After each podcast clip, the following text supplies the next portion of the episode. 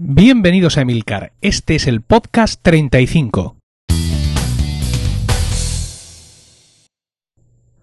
Hola, muy buenas, bienvenidos a este podcast que evidentemente eh, va a ser breve porque dispongo de poco tiempo, como ya he demostrado ante mi, con mi inactividad en Internet en general durante las últimas semanas desde el nacimiento de mi hija, pero bueno, sí quería acercarme un momento aquí a mi micrófono para comentar algo que ya está de sobra comentado, pero que bien, también me apetece a mí dar mi opinión, que es el eh, la conferencia de, de Apple de hace unos días donde presentaron tan tan interesantes novedades. Si os parece, voy- vamos a empezar por eh, MacOS 10, eh, la versión 10.7 Lion, donde mm, nos enseñaron algo que, en fin, desde mi punto de vista, bastante ya nos enseñaron, ¿no? Siempre me ha llamado mucho la atención esta, este deseo o necesidad aparente de una renovación del sistema operativo cuando no hace ni 15 meses que yo estaba yendo a Benotac a comprar el recién salido Snow Leopard. Es decir, nuestro sistema operativo tiene un año y poco. Y en un año y poco a mí no me da la sensación de que se haya quedado caduco, de que requiera un recambio urgente, porque ya la cosa no se soporta y esto clama al cielo. Ah, es evidente que el Finder como tal tiene sus necesidades, pero tampoco creo yo que un Finder con pestañas y tres cosas más sea la salvación del mundo. Y tampoco creo que sea eso lo que ahora mismo pueda tener amargados a cientos de miles de usuarios de, de, de Mac. Entonces, pues me parece a mí que tenemos un poco de ansiedad al respecto, ¿no? En este aspecto del sistema operativo.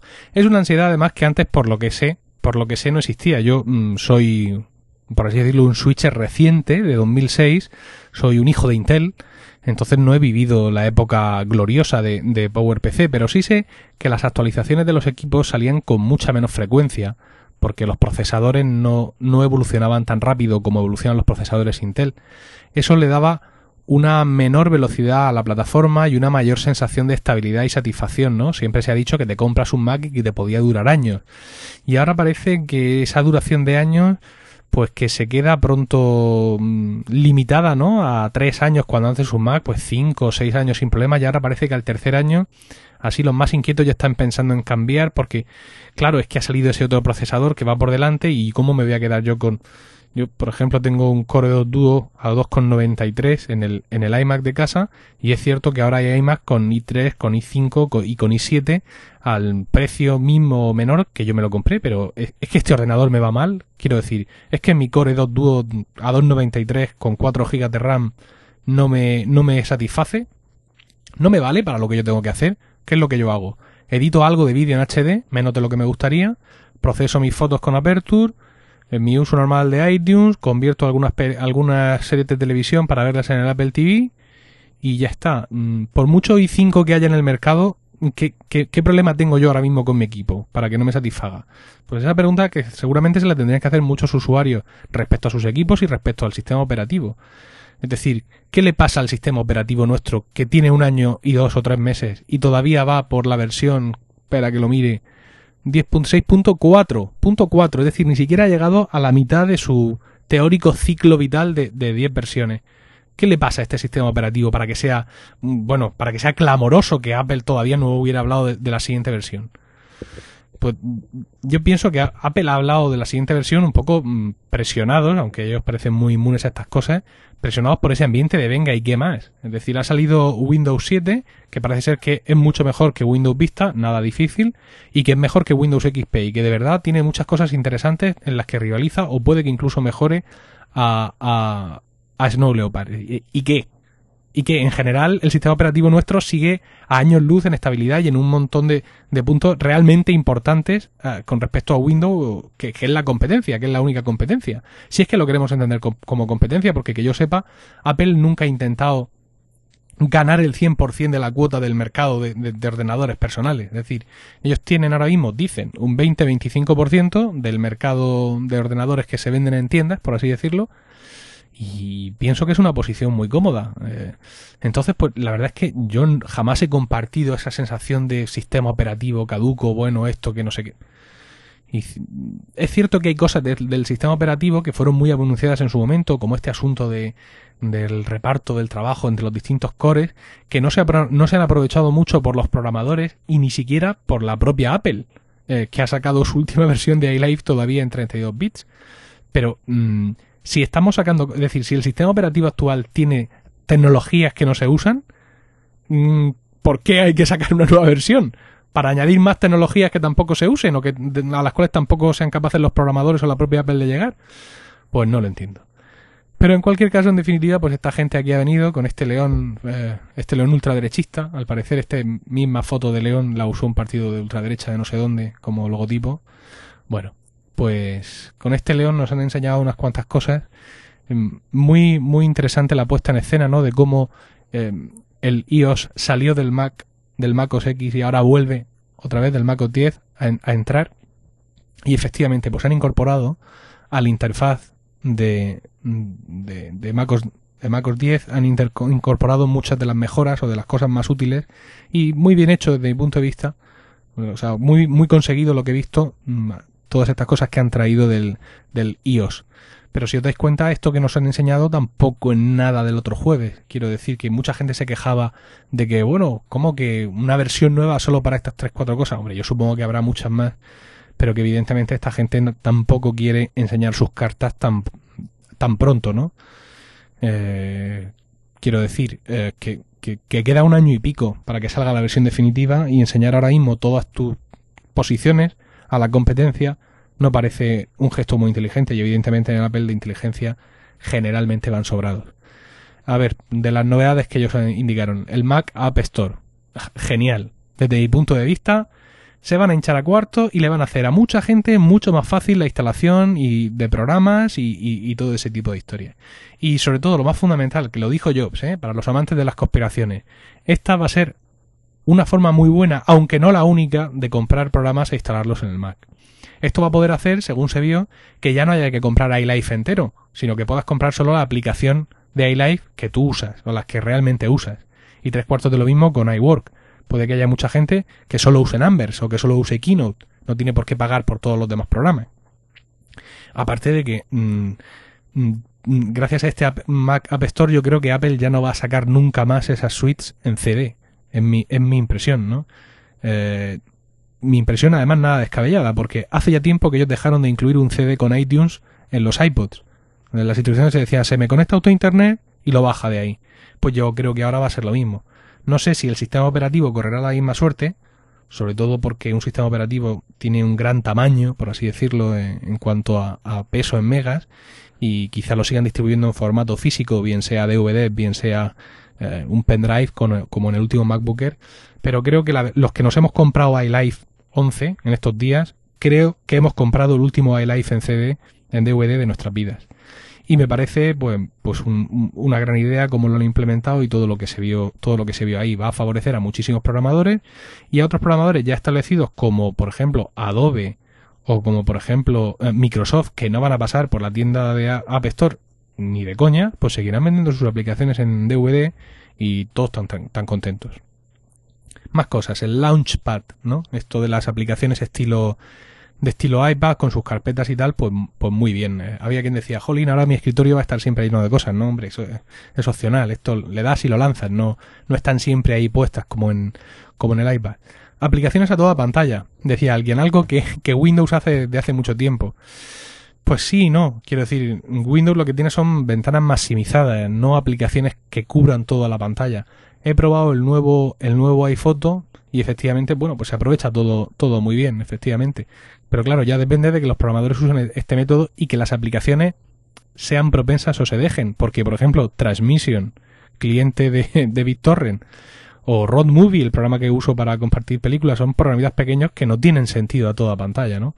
Entonces, pues bueno, esto como siempre habrá algunas aplicaciones que utilicen mejor y otras que utilicen peor.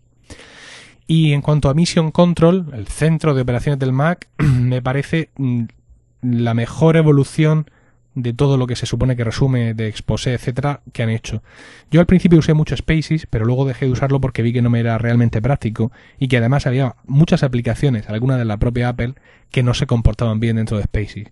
Esta manera que han tenido de distribuirlo todo está muy clara, las Mm, las, distintas mm, ventanas del mismo programa ligeramente superpuestas, el icono del programa siempre ahí, cómo se destaca una u otra, creo que está, que está muy bien implementado. Y no vimos nada más. Mm, ¿Lo que vi me satisface? Lo que vi sí, porque sé que no va a ser lo único.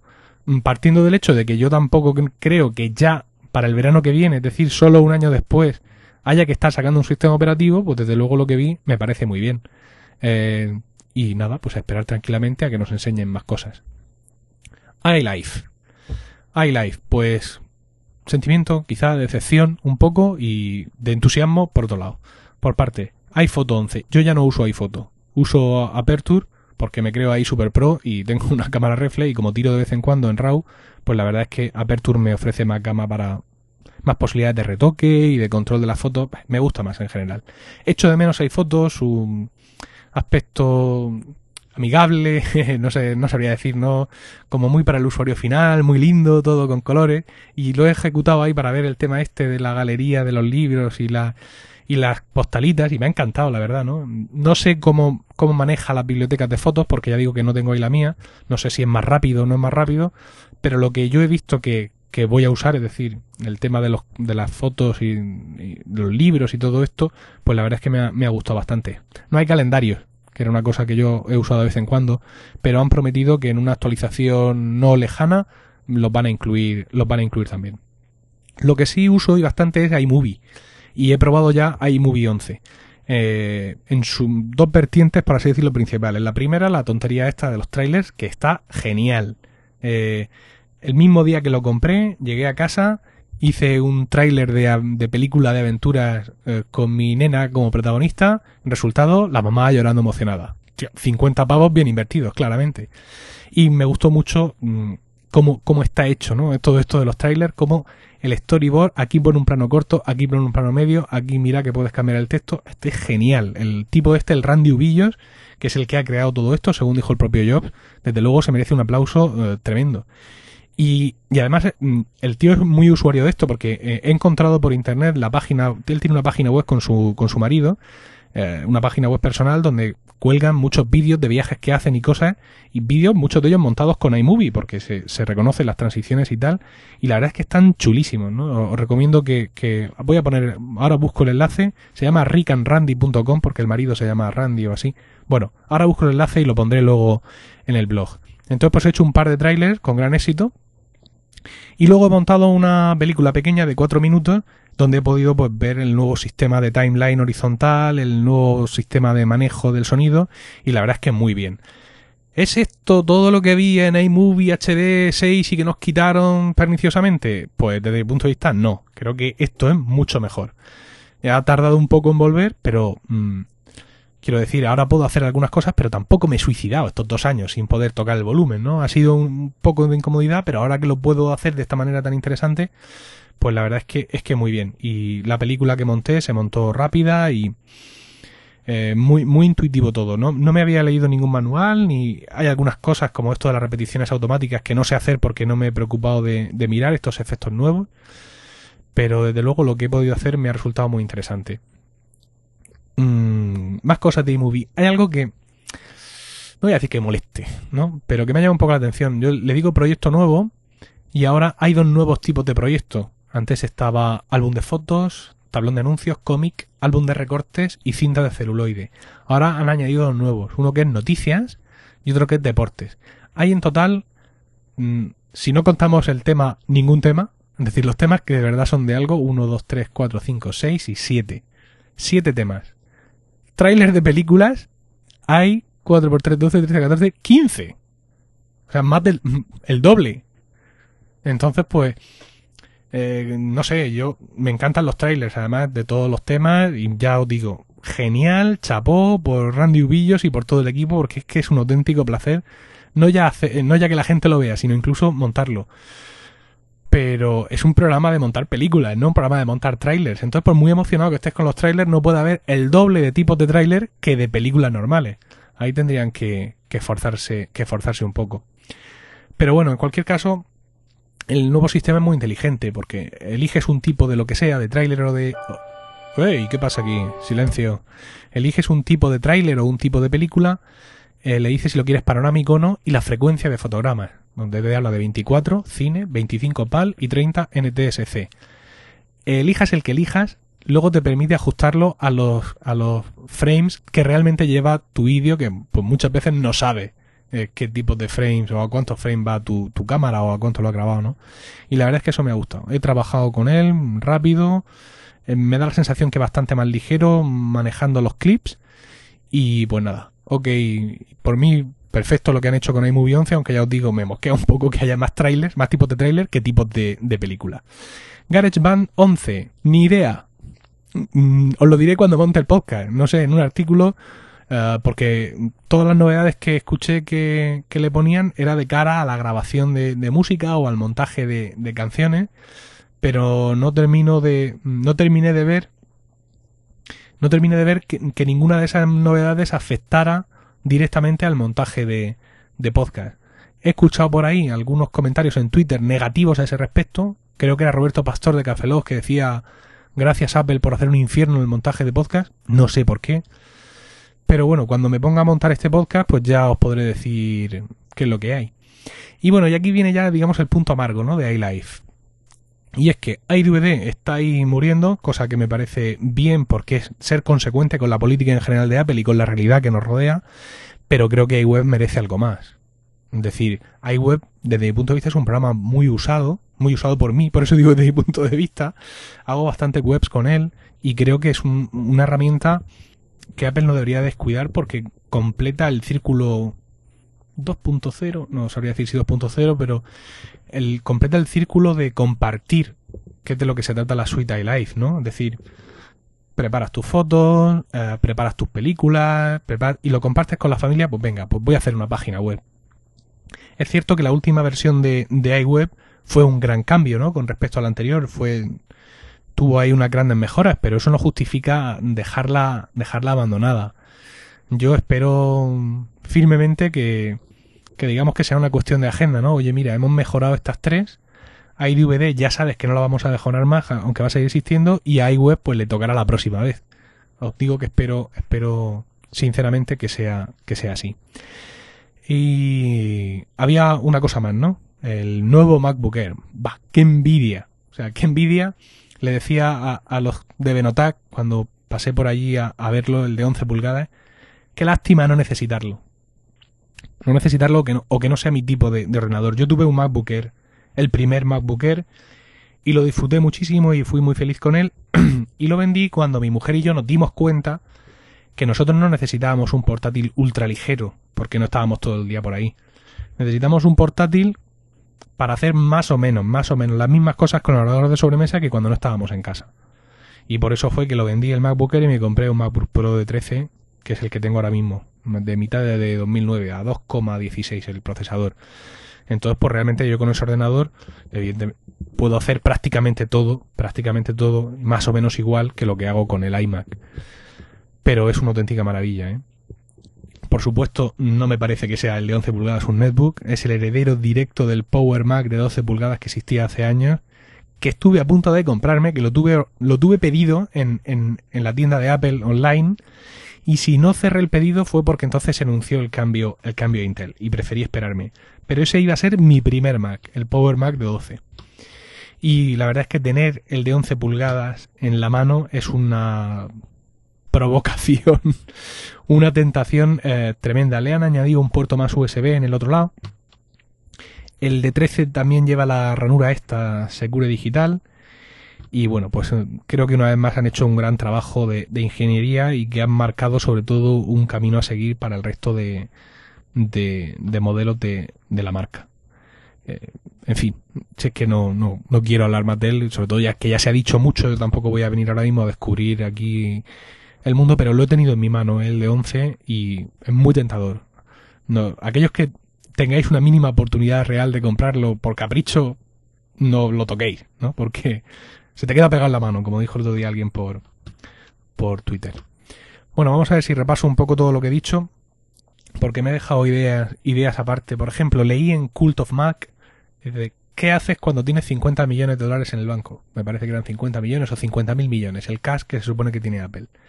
Y decían en Cult of Mac, pues, pues te vas a Londres y grabas con la con la ¿cómo era? con la British Symphony Orchestra, me parece, o con la London Symphony Orchestra las bandas sonoras de tus trailers y das un producto genial. Es decir, no penséis que con los 50 pavos por copia que cobra Apple por iLive se cubren los costes de haberse ido a Londres y con toda esa música compuesta ad hoc grabar todas esas bandas sonoras de los 13 de los 13 trailers. Pero es una manera de decir producto terminado, gran producto, originalidad, esto no lo tiene nadie porque nadie tiene la brillantez de que se le ocurra. Eso eso me gustó me gustó mucho, la verdad. Y alguna idea más al respecto, eh, por ejemplo, el pendrive que va con el MacBook Air. Ojo, hasta ahora con el MacBook Air te venía un CD con el sistema operativo, mm, un CD para restaurarlo en caso de que lo necesites. Y todos sabemos que puedes compartir la unidad de DVD de tu Mac de sobremesa o de cualquier Mac con el MacBook Air y que también tiene una unidad externa. Pero esta vez han pasado olímpicamente del tema y por primera vez el sistema operativo no viene en DVD o en CD, en las versiones que lo lleva, sino que viene en un pendrive. Me parece toda una declaración de principios, ¿no? todo todo un ataque a ese soporte físico. Y bueno, ya sabemos que Steve Jobs cuando mata tecnologías las mata bien muertas, porque creo que fue en el año 99 cuando sacó el, iMac sin, sin disquetera y la gente pensó que estaban completamente locos, ¿no? Y fíjate dónde, dónde hemos acabado. Pues yo pienso que estamos viviendo otro, otro 99, esta ausencia de... No ya la ausencia de DVD, que ya lo tiene el MacBook sino el que no incluya dentro de un DVD con el sistema, sino un pendrive, es una señal de que algo está cambiando otra vez, como dice el eslogan del, del iPhone. Bueno, pues creo que ya he expuesto un poco mi punto de vista sobre estos lanzamientos. Nada, creo, muy original. Quizá a alguno le pueda ayudar mi, mi disertación en su propio pensamiento sobre estos asuntos. Mm, llego un poco tarde, con lo cual si he tenido alguna idea más o menos refrescante, tampoco es muy nueva. Pero ya os digo, no quería, no quería dejar pasar esta oportunidad de compartir con, con vosotros eh, lo que me parecen estos, estos anuncios y estos lanzamientos. y perdón, el podcast de hoy va a ser corto, es decir, es esto y algo que os quiero uh, contar directamente, sin más cortinillas, y es que mm, saliendo ya un poco de la, de la actualidad Apple, quiero hablaros de, del podcasting. Y es que resulta que se está celebrando, hoy es viernes 29, pues hoy comienzan las jornadas de podcasting de 2010. Eh, en Barcelona. Y no puedo ir, evidentemente, porque estoy aquí cuidando de mi nena. Pues en estas jornadas de podcasting se van a entregar también por primera vez los premios de la Asociación de Podcasting, los premios de, podcasting, que eh, se han votado, por así decirlo, entre los miembros de la asociación. Es decir, los miembros de la asociación somos podcaster, oyentes, quien lo quiera, que paga su cuota. Y son esta gente la que ha votado a, a los, a los, a estos premios entre aquellos podcasts que se han presentado, ¿no?